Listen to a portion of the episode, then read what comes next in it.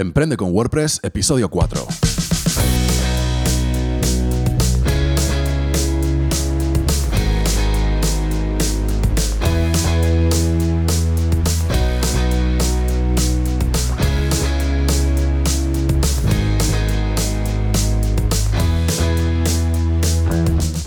Buenos días y bienvenidos a Emprende con WordPress, el podcast sobre diseño, desarrollo web y marketing online en el que hablamos de todo lo necesario para emprender en Internet por primera vez o con tu negocio de siempre. Soy Rafa Arjonilla y hoy vamos a hablar sobre cómo elegir el mejor hosting para WordPress. Pero antes...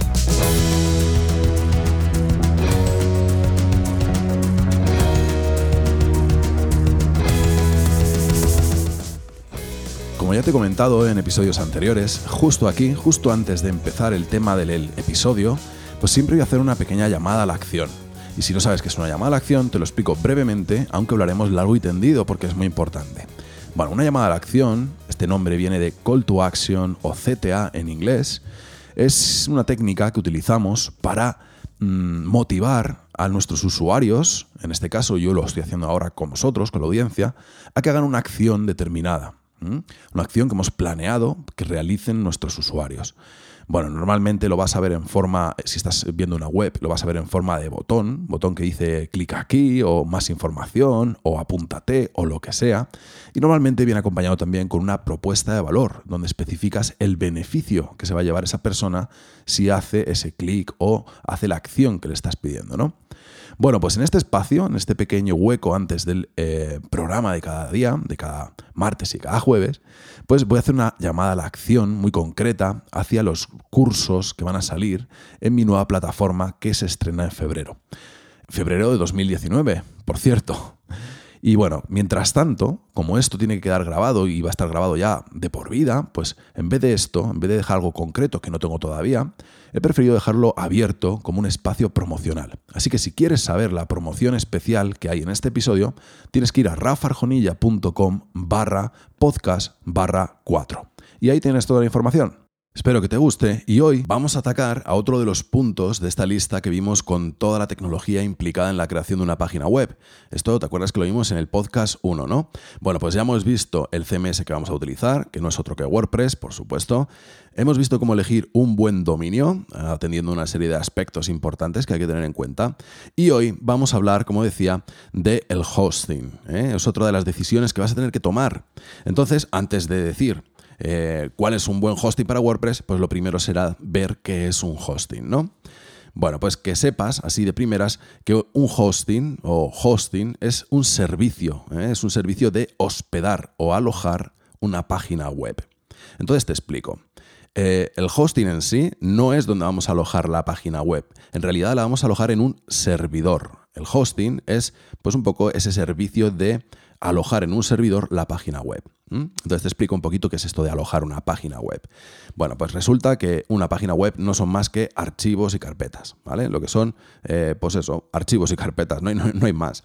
Entonces, todo esto, claro, si la gente tiene que acceder desde Internet, tiene que estar en un lugar que la gente pueda acceder a ello, ¿no? Te explico el proceso, ¿eh? Tú vas con tu navegador, vas con tu navegador por ahí, por internet, y pones un dominio en la barra de navegación. Y cuando le das al enter, lo que ocurre es que tu navegador eh, pues visita esa página, ¿no? Bueno, pues esta acción de visitar no es más que, oye, pásame todos los archivos y todo lo que sea necesario para visualizar esta página de este dominio. Entonces, esa petición va de tu navegador al servidor. El servidor, que es este ordenador del que vamos a hablar hoy, donde están tus archivos, dice, oye, pues son todos estos, y te los manda de vuelta, y entonces tu navegador interpreta esa información y te muestra la pantalla. Vamos, explicado mm, para no puretas, como siempre digo, esto sería algo muy sencillo. O sea, tú vas con tu navegador y cuando pones un dominio, el dominio lo que hace es una consulta a un servidor y ese servidor te devuelve la información que hay que mostrar eh, para ese dominio. Básicamente es eso, ¿no? Bueno, con lo cual necesitamos un ordenador donde poner nuestros archivos. Ese ordenador se llama servidor y las empresas que te alquilan estos servidores, por decirlo de alguna forma, se llaman eh, hostings. ¿vale? El hosting es ese servidor, pero además hay otra serie de servicios que vamos a ir viendo hoy. Venga, muy bien. Ya tenemos ahí un poco la imagen de a lo que nos referimos, ¿no? Venga, pues entonces, lo primero que hay que tener en cuenta es que hay diferentes tipos de hosting. Entonces, ¿cuál elijo? Bueno, pues vamos a verlo. Mira, el servidor compartido, este es el más habitual que tenemos en el 99% de los bloggers o de las pequeñas pymes, es simplemente que tú, eh, pues a la hora de alquilar ese ordenador, en vez de alquilarte un ordenador entero para ti, para tu eh, dominio, para tus proyectos web, sean los que sean, bueno, pues en vez de eso, lo que hacen es que cogen un ordenador, lo dividen en trocitos y te dan un trozo, una porción de ese ordenador, ¿vale? Dependiendo de lo que cojas, del plan que cojas, te dan más espacio o menos, con más eh, características o con menos. Pero al final estás dentro de un ordenador que está fragmentado o troceado, en el que hay otros clientes. Cada cliente tiene su trocito. Pero ese ordenador funciona todo con un mismo sistema operativo, con un mismo software. Con lo, que, con lo que en realidad tú estás utilizando un trozo de todo eso, de todo ese sistema, ¿vale? Venga, más o menos entendido, ¿no? Este es el que tenemos todos, ¿eh? no te preocupes, eh, hay que empezar por aquí, ¿eh? a no ser que seas una empresa muy grande y quieras ya tener tu propio servidor, que es lo que vamos a ver ahora. Luego están los servidores dedicados. Dedicado significa que te cogen un ordenador entero y tú les dices, oye, quiero que tenga estas características, estas, estas, estas, estas, y te montan ese ordenador. Y entonces tú necesitas gestionar ese ordenador. No es algo que ya venga preparado, que tú entras en un cPanel, que ya hablaremos del cPanel, y tienes todo ahí y puedes acceder a donde quieras, etc. No, no, no. Esto es un, mm, digamos que, que está en bruto, ¿no? Tienes que decir tú qué software quieres, cómo gestionarlo, etc. Bueno, este tipo de servidor es muy bueno, está muy bien, pero es para cuando ya tienes, pues no sé, alguien en el equipo quizá que puede gestionarlo, o pues si das con una empresa que tiene hostings dedicados pero gestionados, bueno, pues todo esto te vendría bien. Pero en principio, yo creo que aquí no vas a. no se va a dar el caso de que necesites un servidor dedicado, ¿eh? por lo menos en los primeros años. Venga, luego estarían los VPS o los servidores virtuales privados y esto es una cosa medio camino, ¿vale? Digamos, bueno, en realidad esto es, sigue siendo un ordenador físico, ¿vale?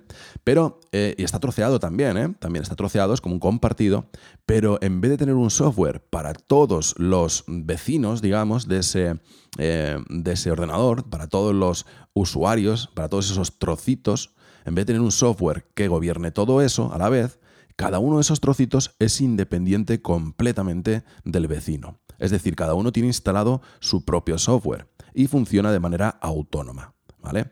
Entonces esto hace que tu servidor se comporte como un dedicado, digamos, salvando las distancias, pero sigue siendo un compartido. ¿vale? Esta solución, el VPS, es un paso muy habitual y muy natural, ¿no? Pasar de un compartido a un VPS. Y que si te queda corto el VPS, aunque puedes escalarlo y ampliarlo hasta donde te dé la gana, bueno, pues ya pasarías a un dedicado. ¿Vale? Bueno, pues sabiendo esto y sabiendo que puedes pasar de uno a otro sin ningún problema, vamos a ver ahora las características que tendría que tener un buen hosting, ¿vale? Para WordPress, ¿eh? Vamos a hablar para WordPress. Bueno, pues como WordPress trabaja o funciona con bases de datos, por supuesto tiene que tener bases de datos. Esto es muy lógico y casi todos los eh, hostings lo tienen. No hay que preocuparse mucho por esto. Simplemente asegúrate. ¿eh?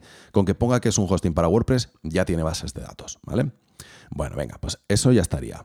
Ahora, que tenga las últimas versiones de PHP, ¿vale? Porque hay hostings todavía por ahí con las versiones 5, a partir del 5, ¿no? Bueno, pues eh, ahora mismo WordPress ya te está pidiendo la 7.2 de PHP.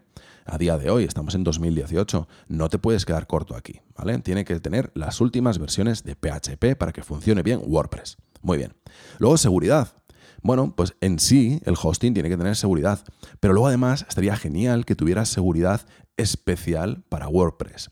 Ten en cuenta que WordPress ahora mismo, a día de hoy, como decía antes, 2018, es el 33% de la cuota de mercado. Global, ¿eh? me refiero a todo tipo de webs. O sea, cada, cada vez que vas a internet y visitas webs, bueno, pues una de cada tres está hecha con WordPress. Y entonces, claro, eh, la gente dice, no, es que WordPress es el CMS que, que ¿Qué más ataques tiene de hackers? Claro, claro, por supuesto que tiene más ataques de hackers porque es el que más mercado ocupa. Entonces, como sabemos que estamos ante pues una pues eso, un CMS o un sistema de gestión muy conocido, muy potente, muy extendido, pues también sabemos que está muy expuesto, con lo cual si además ese hosting que vas a eh, contratar tiene reglas anti-hackeo especiales para WordPress, pues mucho mejor. Otra medida de seguridad importante que sería, vamos, para mí vital, es que ese hosting que contrates tenga copias de seguridad diarias. La idea es que si tienes cualquier tipo de problema puedas volver a una versión anterior de cómo estaban las cosas. ¿eh? Imagínate, por si tienes mala suerte, tocas algo que no debes, rompes algo y no sabes cómo arreglarlo. Oye, pues hablas con el hosting, oye, ¿me podéis recuperar la copia de seguridad de hace tres horas o de ayer a estas mismas horas? Y entonces vuelves a tenerlo todo como estaba antes. Bueno, pues esto para mí es básico, ¿vale? Venga, velocidad importantísimo. Hoy día Google, ya sabes, bueno, los usuarios huyen de las webs lentas y Google todo esto lo interpreta como que esa web no es muy guay. Con lo cual, si tu web es lenta, va a posicionar peor, ¿no? Y encima va a aburrir a la gente. Bueno, pues asegúrate de que eh, ese hosting que cojas tiene discos SSD, ¿vale? Esto hace que vaya mucho más rápido todo. Venga, ¿qué más? La capacidad. Bueno, pues aquí al principio a lo mejor no sabes muy bien qué capacidad vas a tener que, coger. Depende, no es lo mismo montar un blog, que te haría falta a lo mejor un giga, con esto tienes de sobra, para empezar, y, ya cuando tengas un montonazo de contenido a lo mejor tienes que ampliarlo. No es lo mismo esto que una tienda online que va a tener 10.000 productos así de salida. Oye, pues si voy a tener 10.000 productos de salida, le voy a poner, yo qué sé, cuatro fotos a cada producto. Cada foto pesa, pues no sé, 500 kilobytes, pues te va a hacer falta capacidad, ¿no? Bueno, pues ahí está, la capacidad. Así que ten en cuenta la capacidad que tú de partida vas a necesitar. Muy bien, la transferencia de datos. Este es otro punto súper importante, porque no es lo mismo que la capacidad. Me refiero, esto es algo parecido a lo de los móviles. ¿eh?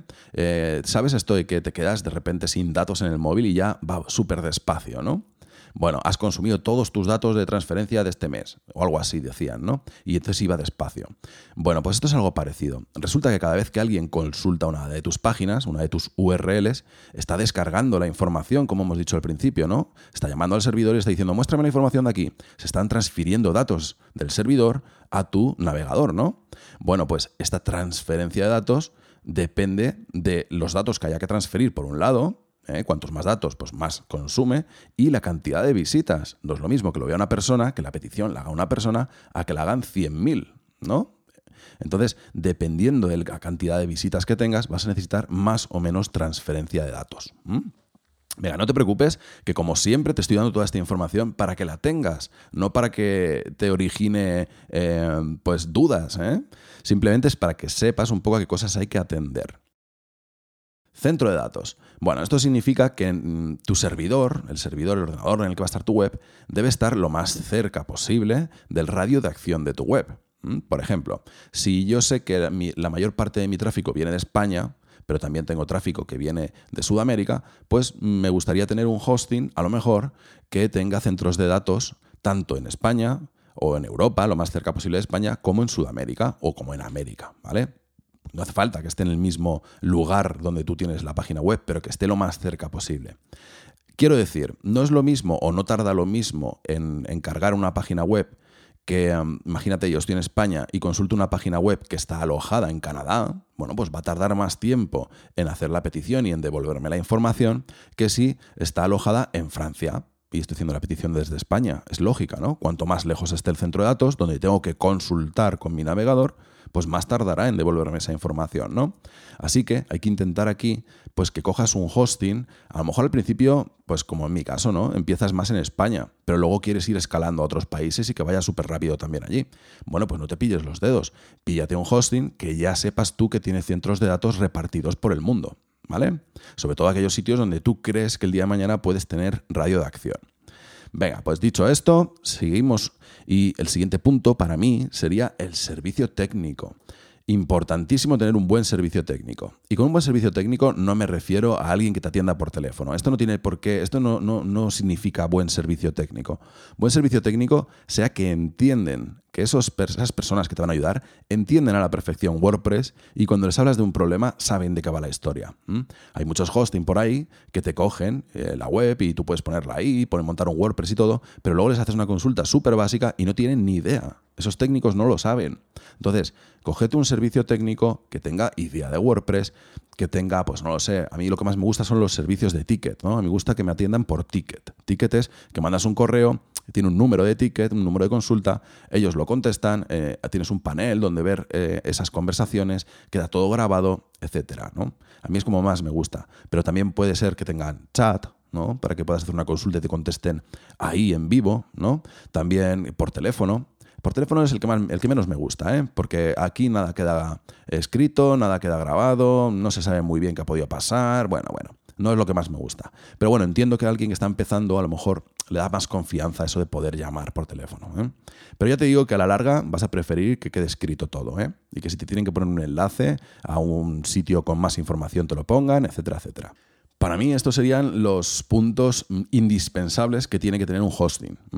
Y luego, pues ya hay por ahí una serie de extras que dependiendo del hosting que mires, pues te pueden ofrecer más cosas o menos. Por ejemplo, WordPress autoinstalado. Esto es que tienen un servicio que haces un clic y se te instala WordPress en el dominio que tú quieras de tu web. Perfecto, pues si tienen eso, mejor todavía. Así no tengo que andar con ficheros para arriba y para abajo. Aunque no te preocupes porque ya sabes que yo te lo enseño en los cursos.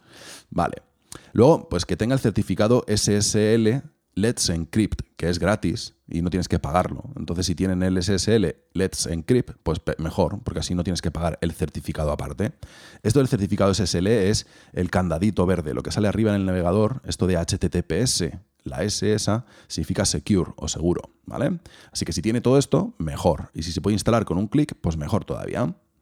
Bueno, registro de dominio gratis. Bueno, pues si de repente te regalan un dominio, por ejemplo, los servicios que yo utilizo, que ahora te los voy a decir al final de este podcast, pues los dos te dan un año gratis de dominio. Esto está genial, ¿no? Si te dan el dominio gratis un año, pues mira, una cosa que te, ahorras. Y encima no tienes que hacer, pues, eh, cambios de DNS ni cosas raras, que ya hablaremos de ello, o lo tienes todo en el curso de cPanel también. Venga, ¿qué más podría ser así algo extra? Pues no lo sé, que si te regalan el juiz privado, juiz es para que no puedan ver los datos tuyos de quién tiene ese dominio. Bueno, pues esto puede ser un poco técnico, pero si te lo regalan, pues mejor. Bueno, pues dicho todo esto, para mí los hostings que mejor funcionan para WordPress de todos los que he probado, y te aseguro que he probado un montón de ellos, para mí son sin duda Web Empresa y SiteGround. Estos dos para mí funcionan a la perfección. Todos cumplen con, con las características que te he dicho aquí. Todos van vamos, genial, todos tienen los extras que te he comentado aquí, incluso más extras de los que he comentado aquí. Eh, el servicio técnico es maravilloso, son confiables, son empresas que llevan un montón de tiempo y saben lo que se hacen. Bueno, en definitiva, yo ya no me la juego. ¿eh? Yo sabiendo ya que están estos dos aquí, pues a no ser que un día me monte yo un servidor mío dedicado en un ordenador para mí, voy a seguir con ellos a muerte. Así que te dejo enlaces abajo para que puedas visitarlos y veas los planes que tienes. Y ya te digo, si atiendes a todas estas características que te he dicho, al final elegirás un buen hosting para tu WordPress. Bueno, pues ya está, hasta aquí el episodio de hoy. La semana que viene vamos a ver cómo elegir una buena plantilla para nuestro proyecto. La semana que viene, digo. Me refiero al eh, jueves que viene. El jueves que viene vamos a ver la plantilla, ¿vale? A ver qué plantilla elegimos y cómo y atendiendo a qué. Bueno, pues nada, Solo me queda decirte que muchas gracias por haber escuchado hasta el final, por suscribirte al podcast, por tus valoraciones de 5 estrellas en iTunes, tus likes y comentarios en iBox, por suscribirte en Spotify, gracias por compartir en redes, por estar ahí, por darle sentido a este proyecto. Ten un buen día y nos vemos el jueves que viene.